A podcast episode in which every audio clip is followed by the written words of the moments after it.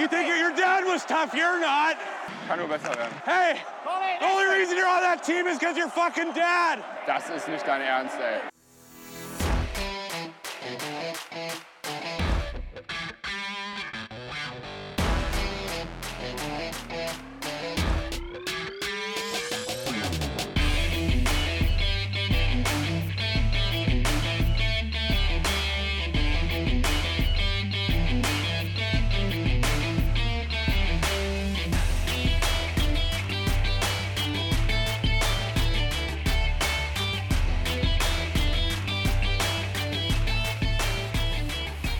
Der 21.06.2023 und die neue Podcast-Saison beginnt bei uns mit einem Interview. Hier ist wieder Trash Talk, euer DEG-Podcast. Hier meldet sich Daniel und zwar aus den Räumlichkeiten der DEG, die uns netterweise, danke Frieda an der Stelle, wieder zur Verfügung gestellt wurden. Und ich darf heute einen unserer Neuzugänge begrüßen, der gerade frisch, was heißt frisch, ist ja auch schon ein paar Monate her, aus Bremerhaven verpflichtet wurde. Herzlich willkommen, Moritz Wirth. Dankeschön. Grüß dich, Moritz. Ja, erst nochmal herzlich willkommen in Düsseldorf, auch von unserer, von meiner Seite.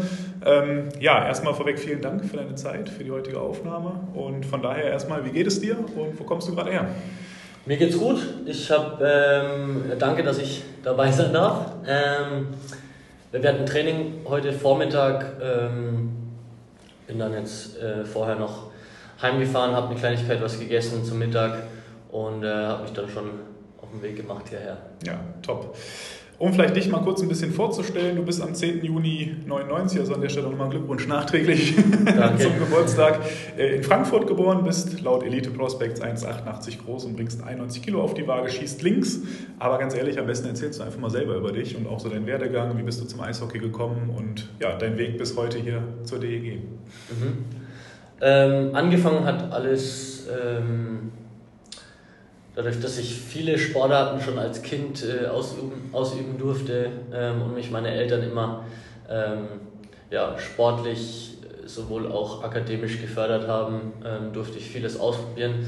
War dann äh, damals mit sieben beim äh, ersten FC Nürnberg beim Fußballspielen mit meinem Vater und dann ähm, ja, war uns zur Halbzeit langweilig. Dann haben wir äh, uns mal ein bisschen umgeguckt und äh, festgestellt, dass neben dem Fußballstadion das Eisstadion steht.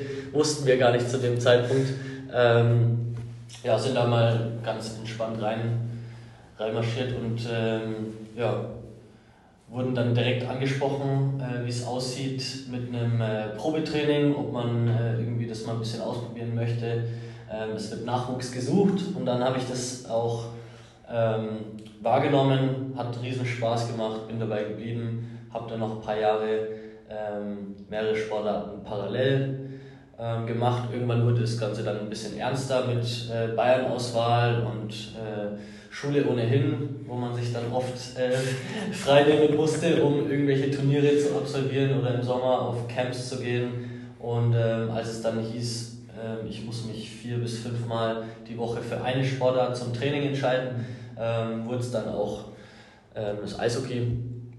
Ähm, in, wie gesagt, in Nürnberg angefangen und dann bin ich mit 13 ausgezogen von daheim, äh, bin nach Österreich gezogen auf eine Eishockey-Akademie, äh, eine kanadische Eishockey-Akademie und dann mit 15 nach Salzburg zur Red Bull Akademie.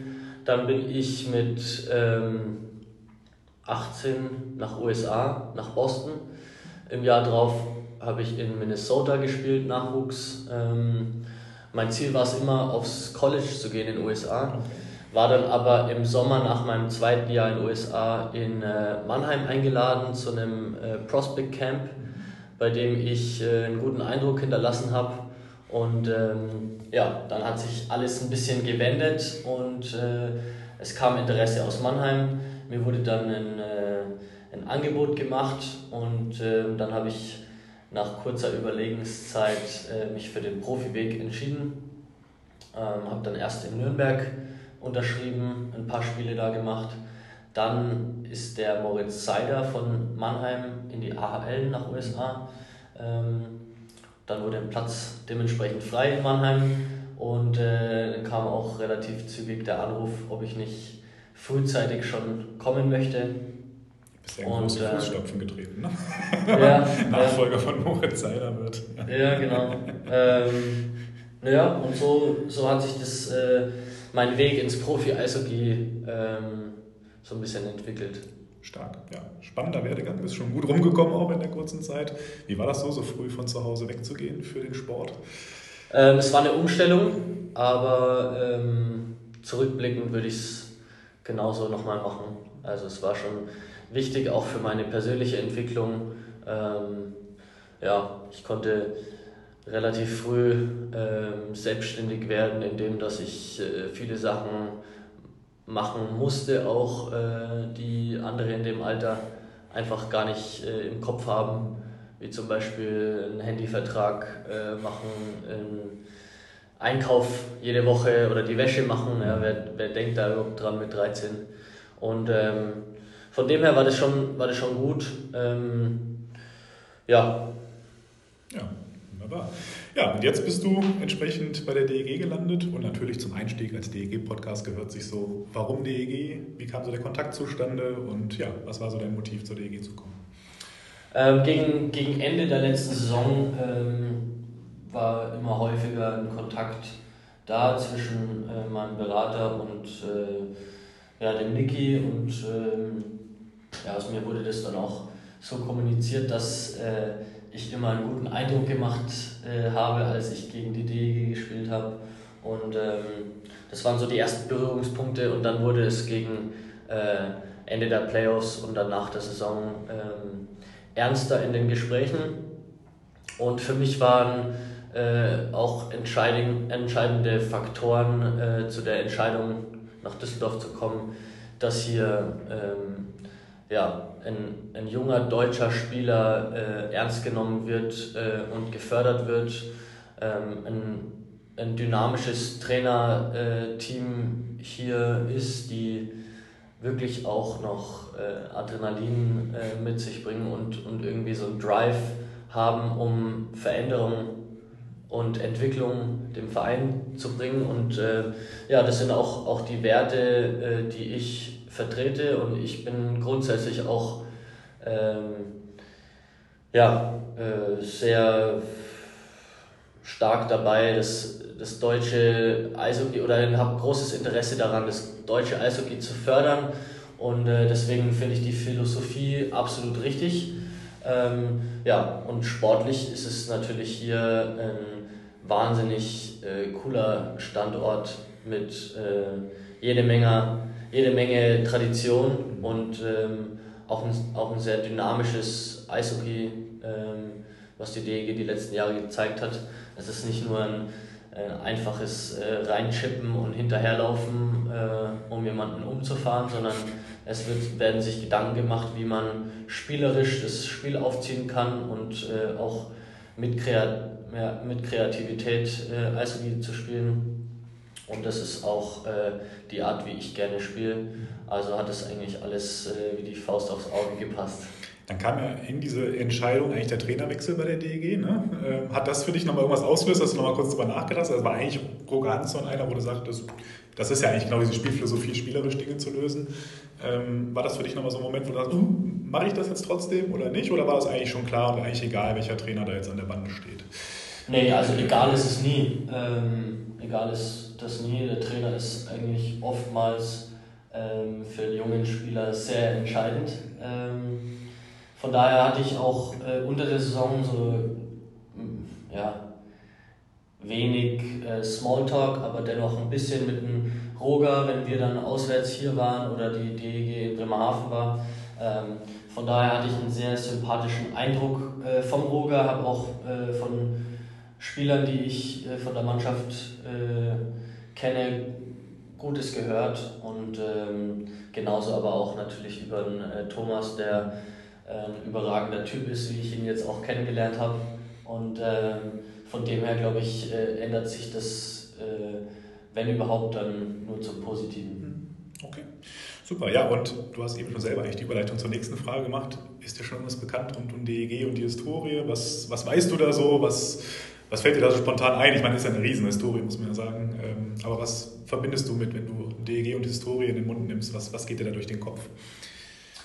Ja, erstmal äh, eine, Menge, eine Menge Spieler, die äh, ihre Tausender-Marke knacken konnten. Ähm, hier natürlich mit der Bremenstraße ähm, wahrscheinlich eine ähnliche Tradition und Stimmung, wie es damals in Mannheim im Friedrichspark mhm. äh, so war und äh, auch in Nürnberg damals im alten Stadion. Also das ist schon, ähm, glaube ich, sehr prägend gewesen für äh, jeweilig die, die Eishockey-Standorte und natürlich viele Meisterschaften, die hier gefeiert wurden. Ähm, und ich glaube, für viele ist jetzt äh, mal wieder Zeit, in den nächsten Jahren den Pott zu holen und äh, daran werden wir jetzt hart arbeiten. Das ist mal eine Ansage, das nehmen wir doch gerne mit.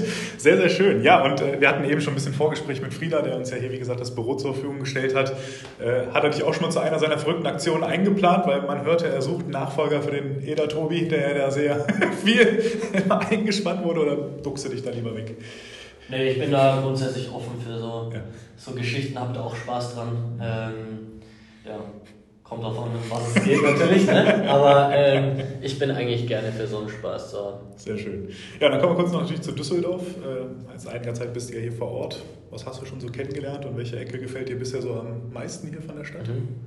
Ähm, ja, also ich habe noch nicht so viel gesehen, wie ich äh, mir vorgenommen hatte für die Anfangszeit. Aber dadurch, dass das Training auch ähm, anstrengend ist, äh, ist die Erholung und äh, Regeneration auch wichtig. Aber in der Stadt war ich äh, einige Male schon essen. Ähm, ja, da gehe ich, zieht es mich immer mal wieder an den, an den Marktplatz oder Karlsplatz, sorry, ähm, wo ich es ganz nett finde. Äh, finde ich eine sehr entspannte Stimmung. Ich, äh, ja, wenn ich kein äh, Profisportler wäre, dann würde mir diese Daydrinking-Szene wahrscheinlich auch sehr gut gefallen.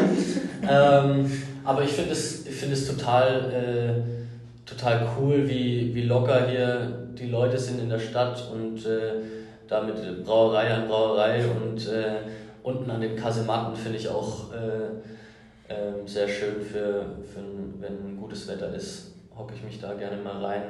Ähm, ja, sonst äh, freue ich mich natürlich auf die nächste Zeit und auch äh, von, den, von meinen Mitspielern jetzt äh, den einen oder anderen Tipp zu bekommen, wo man wo man denn essen gehen kann oder ausgehen kann. Ja, super. Dann wird bestimmt das ein oder andere dabei sein. Düsseldorf bietet ja doch einiges, auch der Umkreis übrigens. Äh, ja, spannend.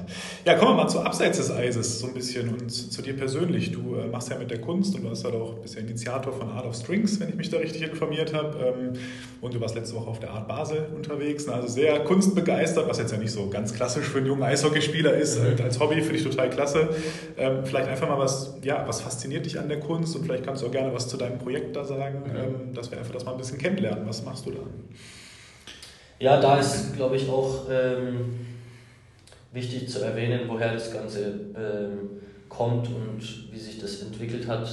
Ähm, ich hatte lange Jahre nicht wirklich die Kunst ähm, oder, oder Bilder und äh, irgendwelche Skulpturen und Werke nicht wirklich auf dem Schirm und äh, hatte da auch nicht großes Interesse dran. Ähm, dennoch bin ich damit aufgewachsen, ähm, dadurch, dass meine Mutter ähm, schon immer kunstbegeistert war und, und äh, das ein oder andere Kunstwerk daheim hatte oder ähm, ja, in ihrer Praxis. Und äh, mein Vater wiederum, ähm, ja, Musikinstrumente, alle möglichen Streichinstrumente von äh, Geige über Viola zum Cello ähm, fertigt in der fränkischen Schweiz, in Bayern.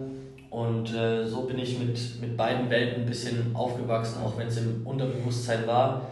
Wenn es um die Kunst geht, hat sich das Ganze dann in den letzten Jahren mehr und mehr entwickelt durch äh, Galeriebesuche, Ausstellungsbesuche. Ich war vor ungefähr vier Jahren in Heidelberg bei Banksy mhm. und äh, es hat mir sehr, sehr gut gefallen und äh, hat dann auch irgendwie so einen äh, ja, bleibenden Eindruck hinterlassen, wodurch ich mich dann äh, begeistern konnte und mich mehr in die Materie einlesen und äh, eingucken konnte oder ähm, ja, mich einfach mehr damit befasst habe auch. Und so habe ich äh, die Kunstwelt ein bisschen näher kennengelernt, äh, mich mit Künstlern befasst, die, mich, die mir gefallen und ähm, ja, irgendwann die Idee entwickelt, ähm, was passiert mit einem klassischen Streichinstrument, mhm. wenn es in die Hände eines bildenden Künstlers fällt. Und so ist dann Art und Strings entstanden. Ähm, kurz darauf hatte ich dann schon meine ersten Künstler gewinnen konnten, äh, können. Unter anderem auch den äh, Stefano Garofalo, der in Mannheim lebt.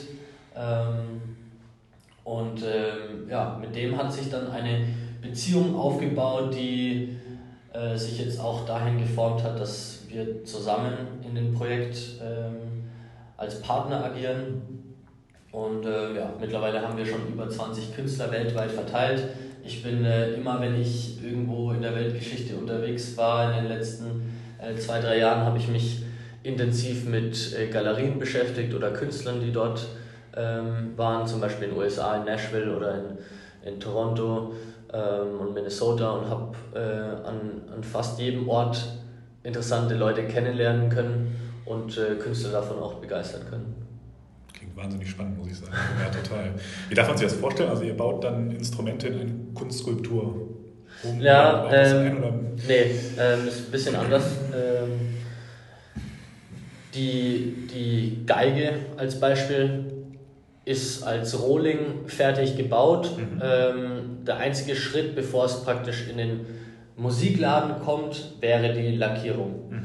Dieser Rohling, äh, diesen Rohling stellen wir einem Künstler äh, zur Verfügung und der hat dann äh, komplette Freiheit, dieses Instrument äh, neu zu gestalten, zu bemalen, zu besprühen, auseinanderzunehmen, um eine neue Skulptur zu schaffen überhaupt das Instrument gar nicht zu verwenden vielleicht und sich einfach nur davon inspirieren zu lassen. Also unsere Aufgabe ist es, ähm, angesagte Künstler zu finden, äh, davon zu begeistern und äh, denen dann wiederum komplette Freiheit zu geben, um äh, ja, daraus, damit oder dadurch inspiriert ja. ein Kunstwerk zu schaffen. Wahnsinn, ja, das klingt total spannend. Also hast du ja direkt die beste Kooperation mit deinem Papa dann. Ne? Genau. Der liefert direkt die Rohlinge in die Welt. Ja, super, cool. Ja.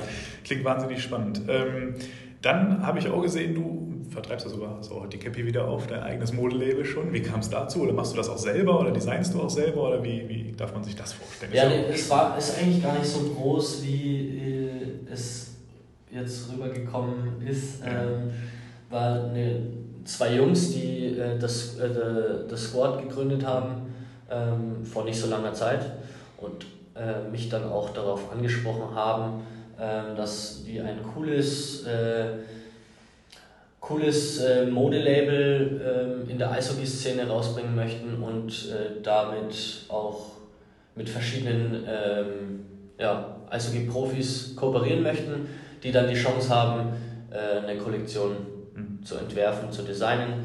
Ähm, da habe ich mir auch helfen lassen durch den Steffo, mein Partner von Art Strings wiederum.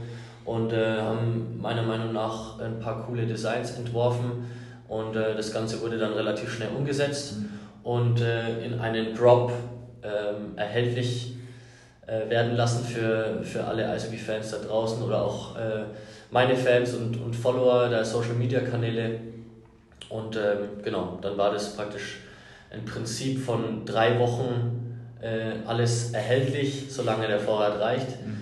Und äh, es war ein ganz interessanter Einblick und natürlich auch ähm, ja, eine coole Interaktion mit, äh, mit den Fans da draußen.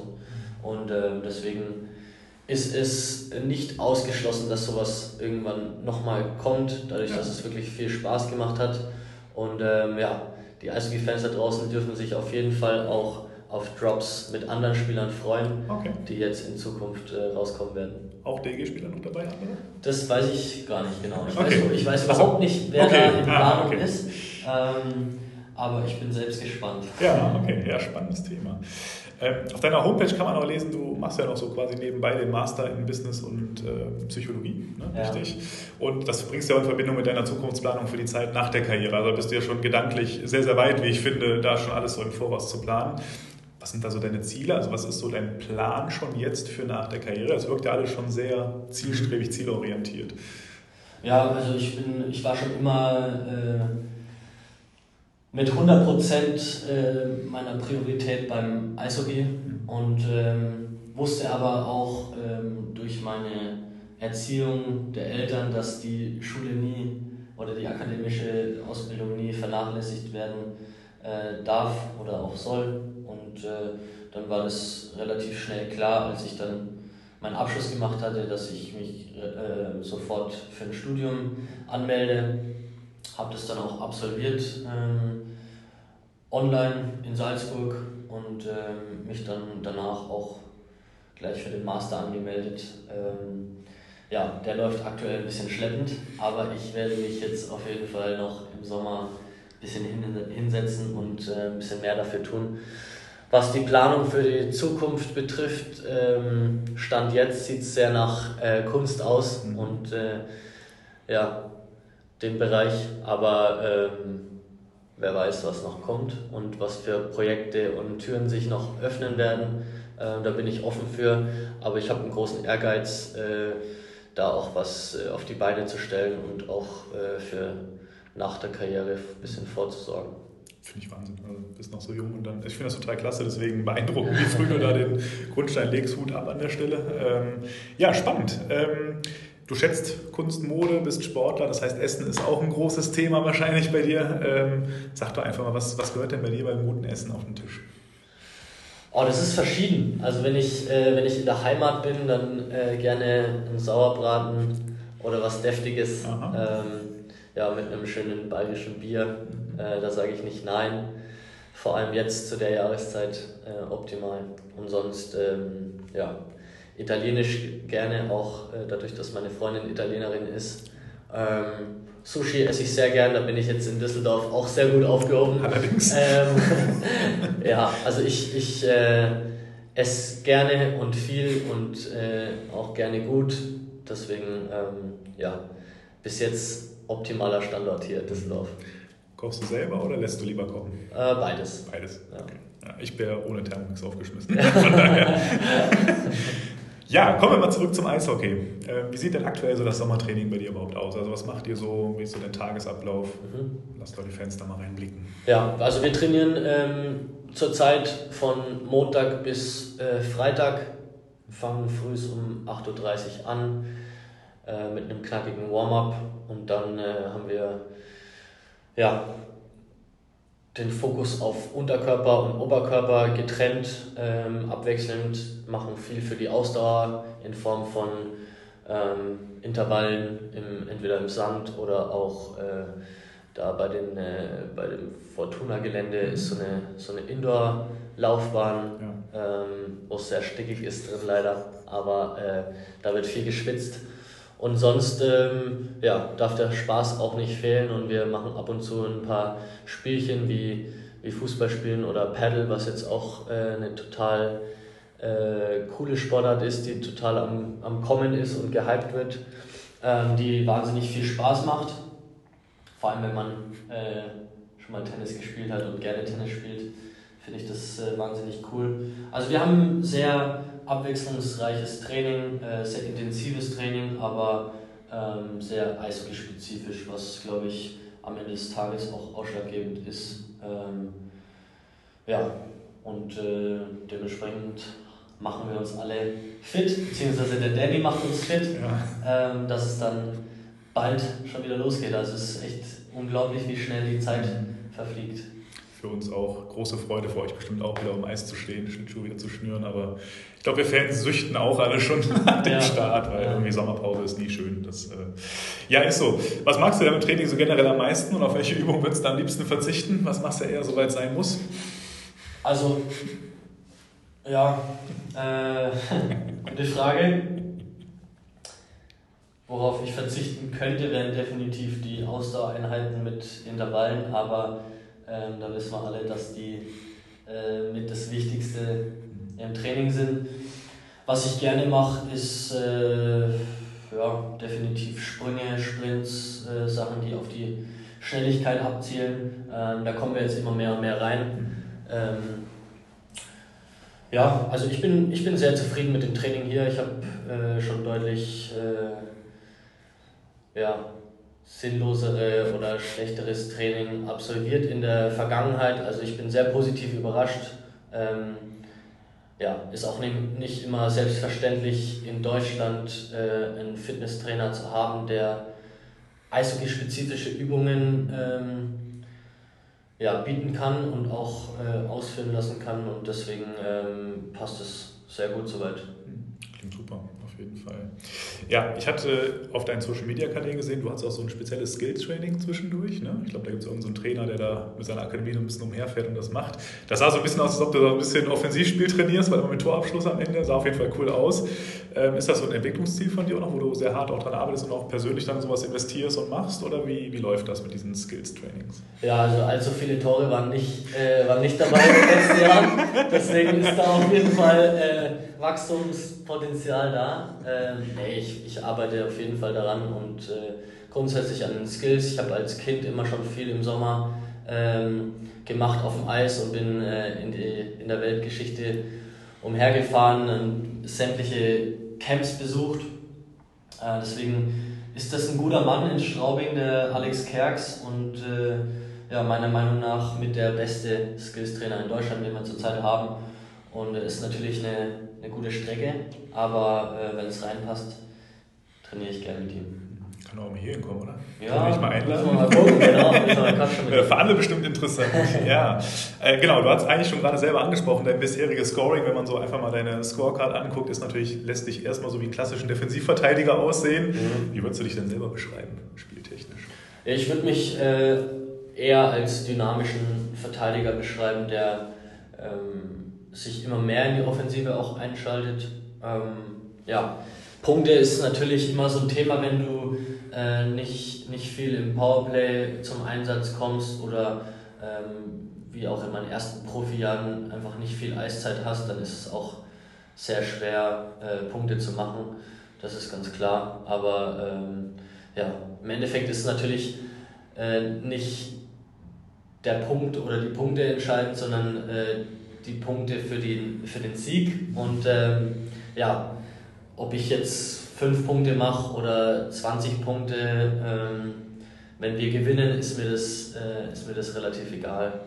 Aber es wird an allem trainiert und äh, ich bin der Meinung, dann kann es nur aufwärts gehen. Sowieso. Guckt man als Verteidiger auf die Plus-Minus-Statistik Ja. persönliche? Ja, ne, wahrscheinlich. da guckt man auf schon mal Fall. gerne hin. Also ich finde, Plus-Minus ist mit der wichtigste Wert Mhm. ähm, für Verteidiger und da sah es eigentlich immer ganz gut aus. Ja, stimmt, in der Tat.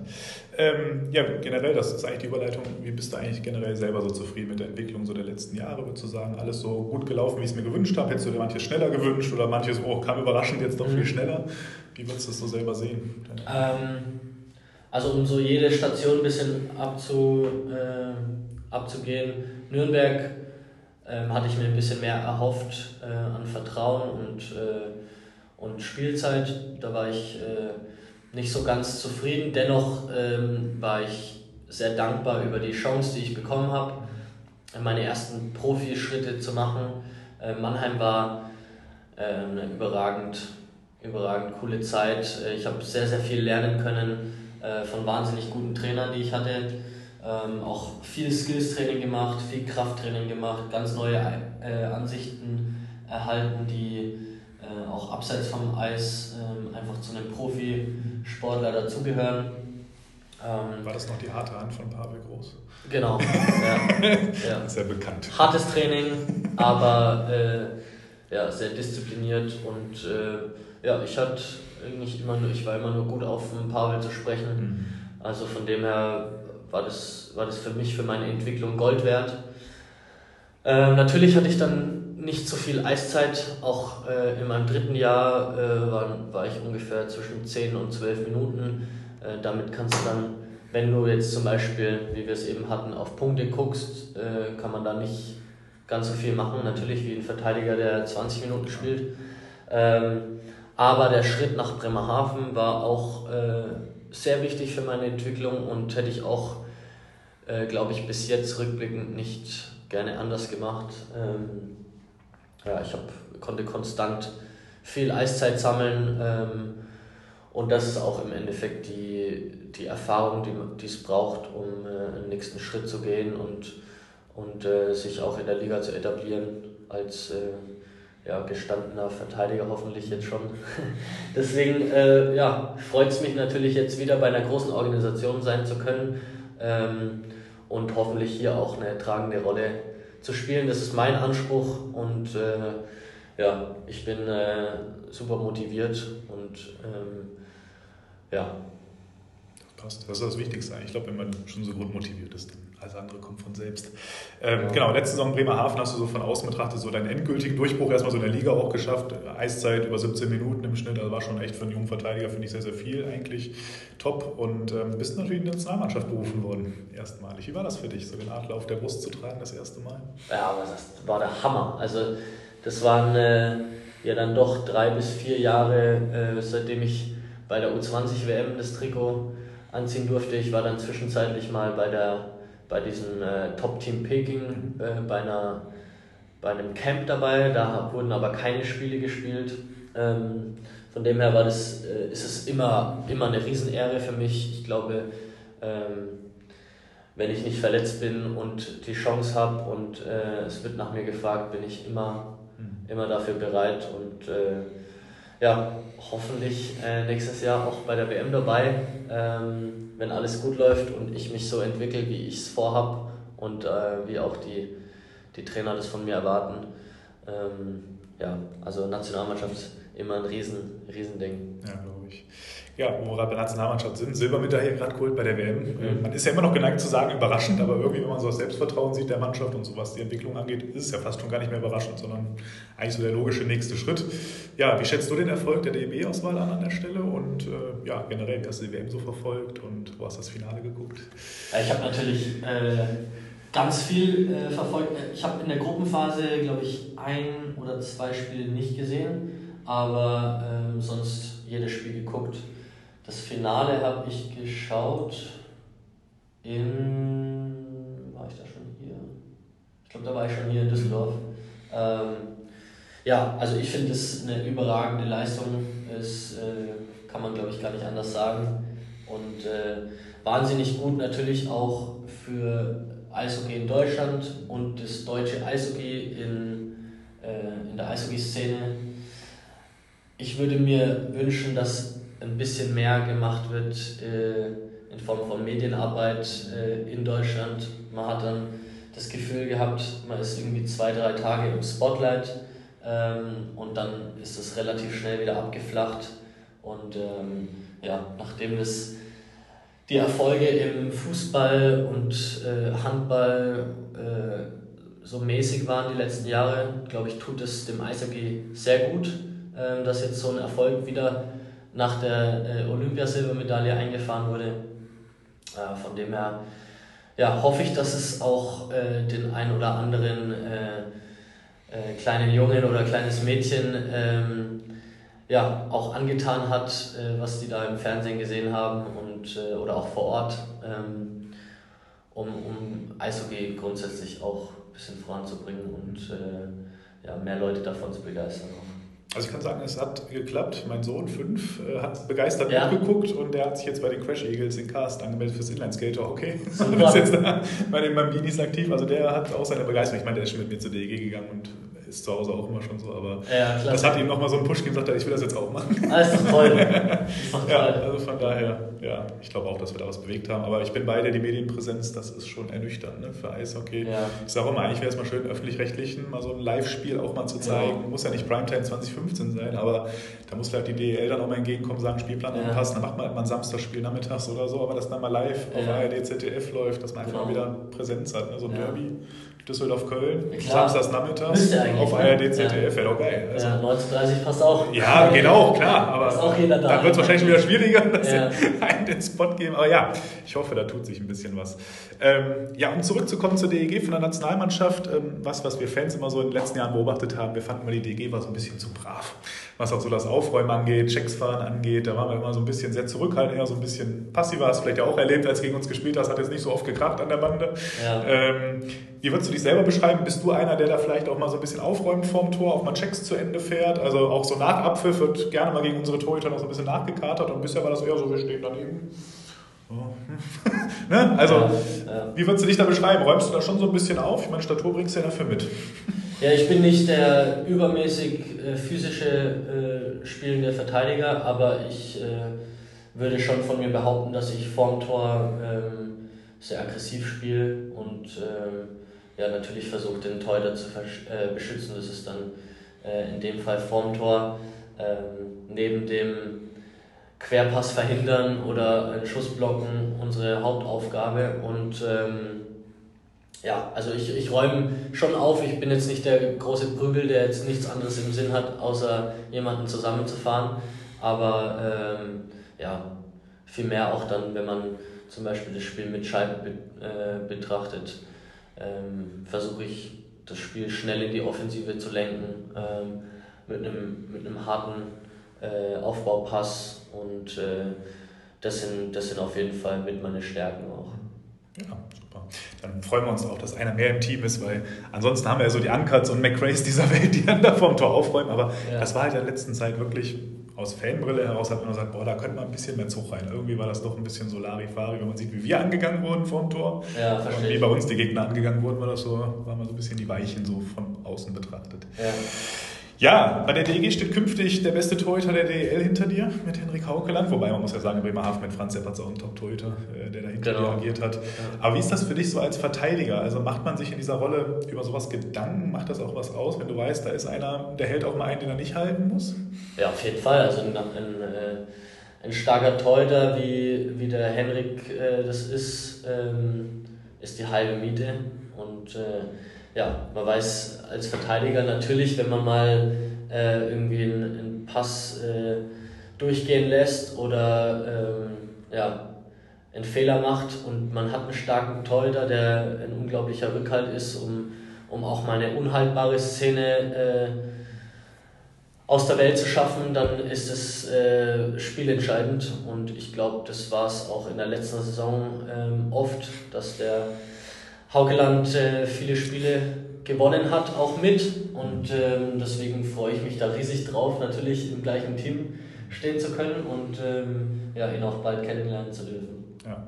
Wie ist das äh, für dich so mal Hand aufs Herz, so Einstellungs-, konzentrationsmäßig? Meinst du, das macht auch als Spieler einen Unterschied, wenn du in ein Spiel gehst und du weißt, da steht jetzt ein Nachwuchstorhüter im Tor oder so ein etablierter, vielleicht der Beste der Liga? Macht das was mit einem Konzentrat? Also gibt man sich nochmal 5% mehr Mühe, wenn man weiß, da steht einer hinter, dem helfe ich jetzt mal noch ein bisschen mehr? Oder wie ist das so in der Wirkung selber? Also was würdest du ja, sagen? Ähm, das ist interessant. Ich würde sagen, wenn, wenn du wenn du einen starken Torhüter drin hast und jeder ist äh, dessen bewusst, ist es natürlich ähm, mental einfacher, ist äh, ganz klar. Also man, man kann sich besser auch auf seine Aufgaben konzentrieren, vor allem wenn es darum geht, es wurde ein Fehler gemacht, ich kann es jetzt nicht mehr ändern, aber ich muss jetzt das Beste draus machen. Und äh, dann zu wissen, okay, ich habe einen Torhüter, der hält höchstwahrscheinlich äh, jeden Schuss dann ähm, ist man da ein bisschen gelassener und äh, kann sich ein bisschen mehr auf, auf sich konzentrieren. Andererseits, wenn du einen jungen Torhüter drin hast, wie man es schon so oft äh, in Ingolstadt oder was weiß ich wo auch gesehen hat, ähm, dass ein Torhüter zum Beispiel sein erstes DL-Spiel macht, ja, dann ist es mental ein bisschen anders. Ähm, aber, oder auch in, ich glaube in München, nee, es war Ingolstadt gegen München. Genau, so. Stettmann, ne? Genau. Ähm, ja, hat man vielleicht ein bisschen mehr Adrenalin, weil man weiß, okay, man müsste jetzt vielleicht ein, zwei Prozent drauflegen, äh, um eine Chance zu haben, zu gewinnen überhaupt. Ne?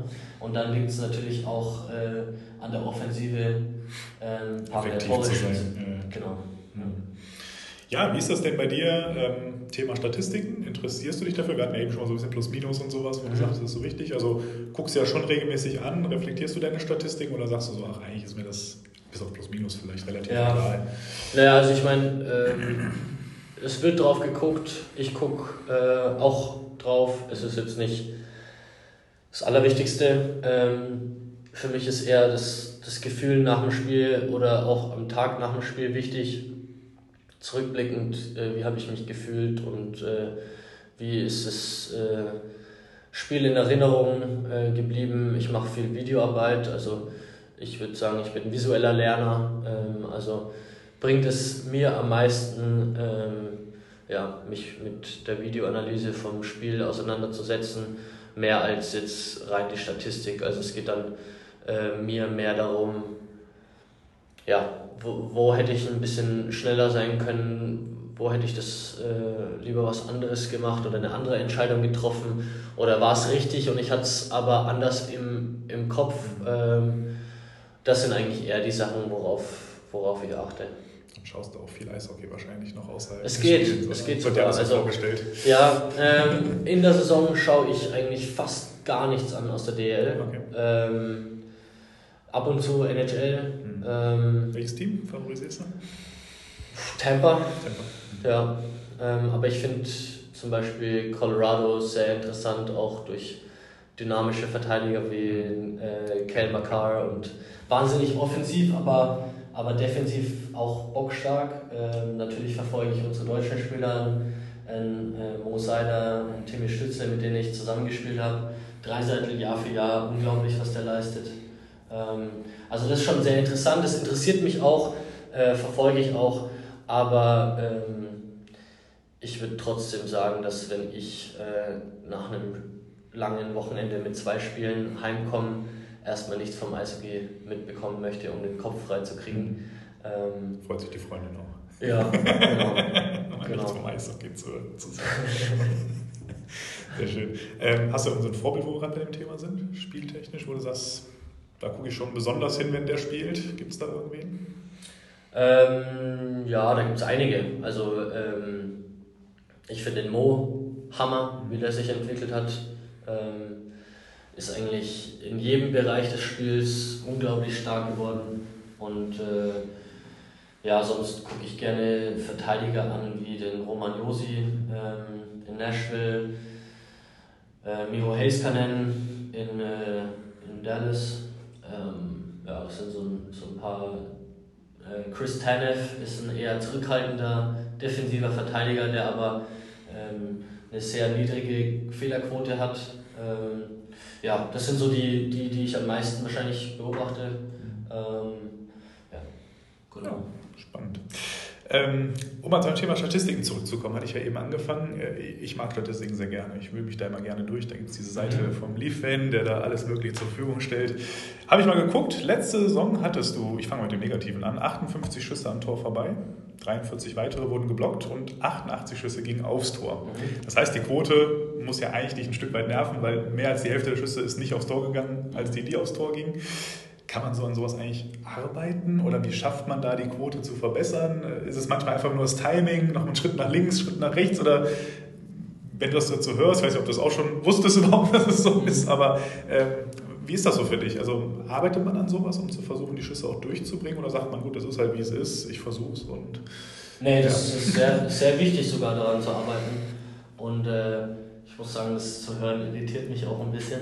Ähm, aber ähm, ja, das ist auf jeden Fall was, woran, woran ich jetzt auch in, in Straubing auf dem Eis gearbeitet habe, was ich mir äh, als, als Fokus nehme, um, ähm, wenn, ich, wenn ich auf dem Eis stehe, explizit daran zu arbeiten. Unter der Saison ähm, mache ich auch nach jeder Trainingseinheit extra Schüsse von der blauen Linie. Man muss natürlich sagen, ähm, es ist nicht so einfach, äh, von der blauen Linie mit Druck äh, einen Puck aufs Tor zu bringen und dass es auch gefährlich ist.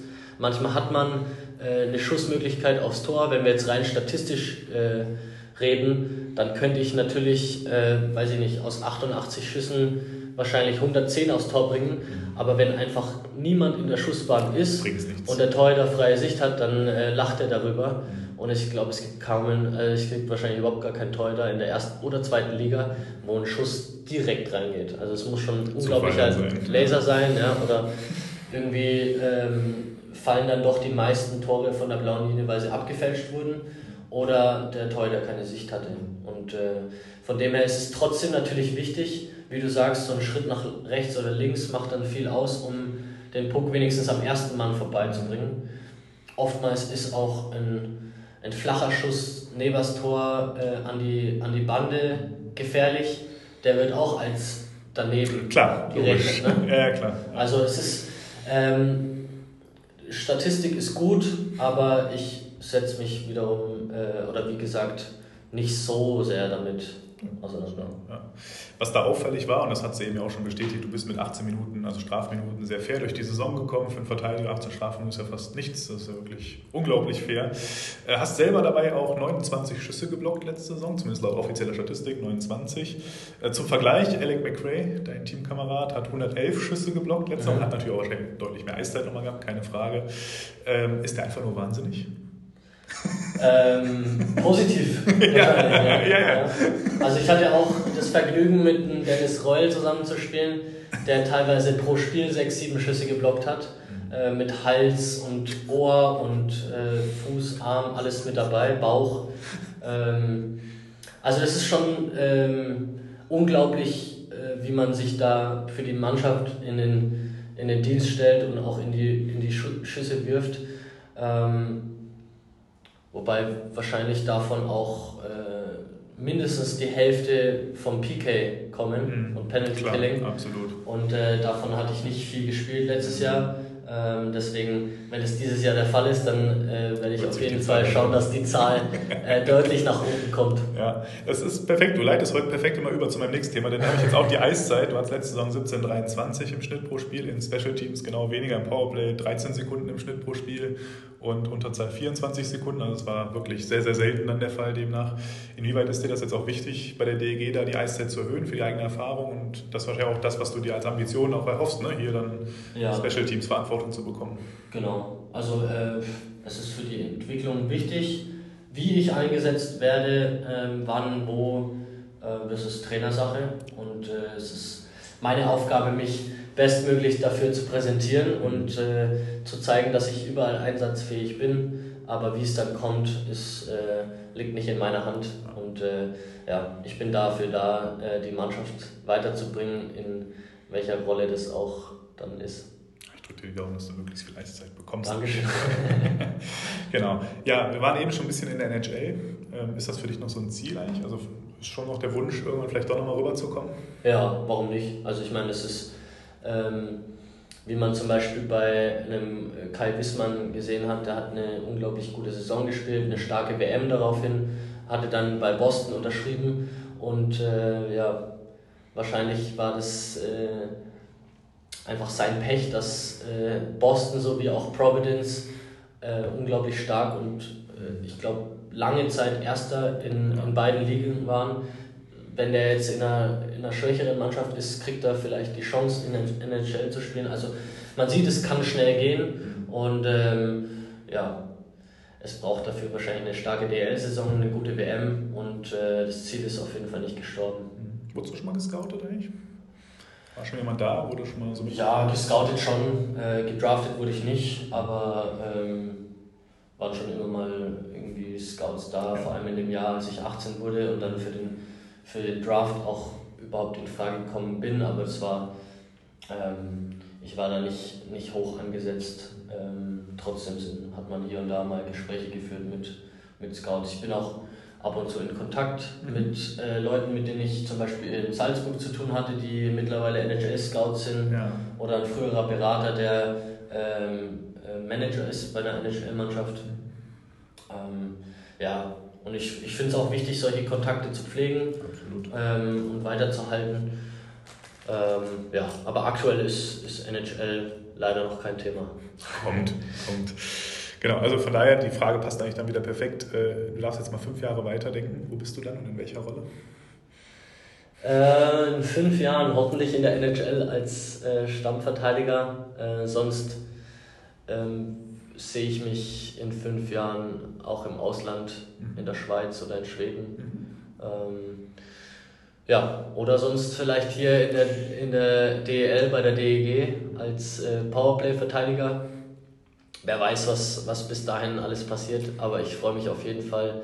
Äh, Stand jetzt bin ich super happy und zufrieden hier zu sein und äh, ja, freue mich das erste Mal das ähm, gelbe oder rote Trikot überzuwerfen. Ja, klasse.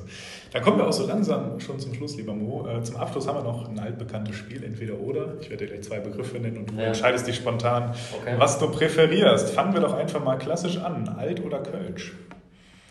Alt. Ketchup oder Mayo? Ketchup. Süßes oder salziges Popcorn? Süß. Schokolade oder Chips? Schokolade. Die oder das Nutella? Das Nutella. Pizza oder Nudeln? Mm, Nudeln. Barfuß oder Socken? Barfuß. Jogginghose oder Jeans? Mm, Jogginghose. Schwitzen oder frieren? Frieren. Geld ausgeben oder sparen? Es kommt drauf an, was, ne? aber sparen eigentlich. Android oder iPhone? iPhone. Hund oder Katze? Hund. Strandurlaub oder Städtetrip?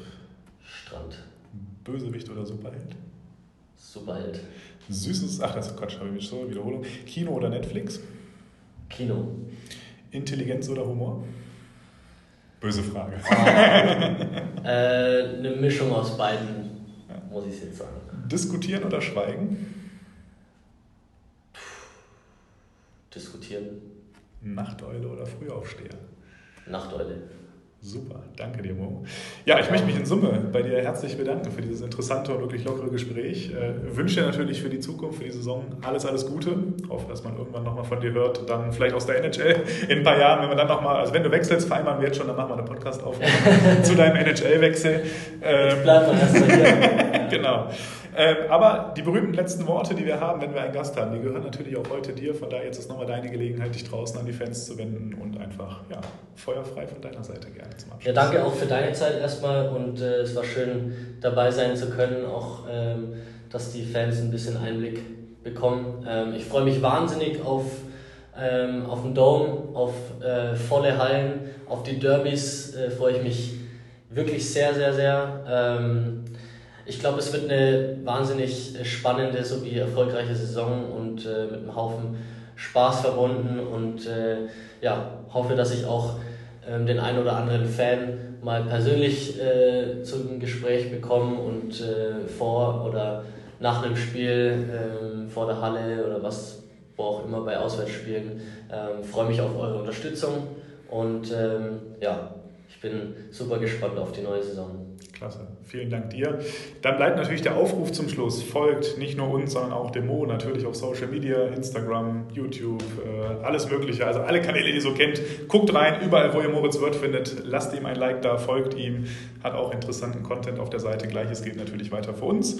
Schreibt uns in die Kommentare, wie euch die Folge gefallen hat und wen ihr euch auch durchaus als nächstes wünscht, als Interviewgast. Wir wünschen euch jetzt auch erstmal weiter eine gute Sommerpause. Wir bleiben auch am Ball. Die nächsten Folgen sind schon ja, geplant. Seid also gespannt und von daher immer zum Abschluss.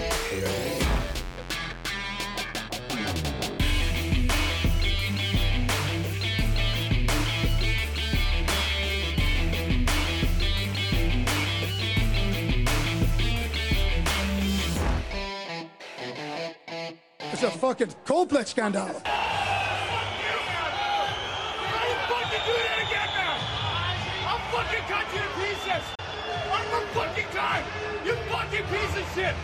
So fucking gutless! Oh, this is fucking niet.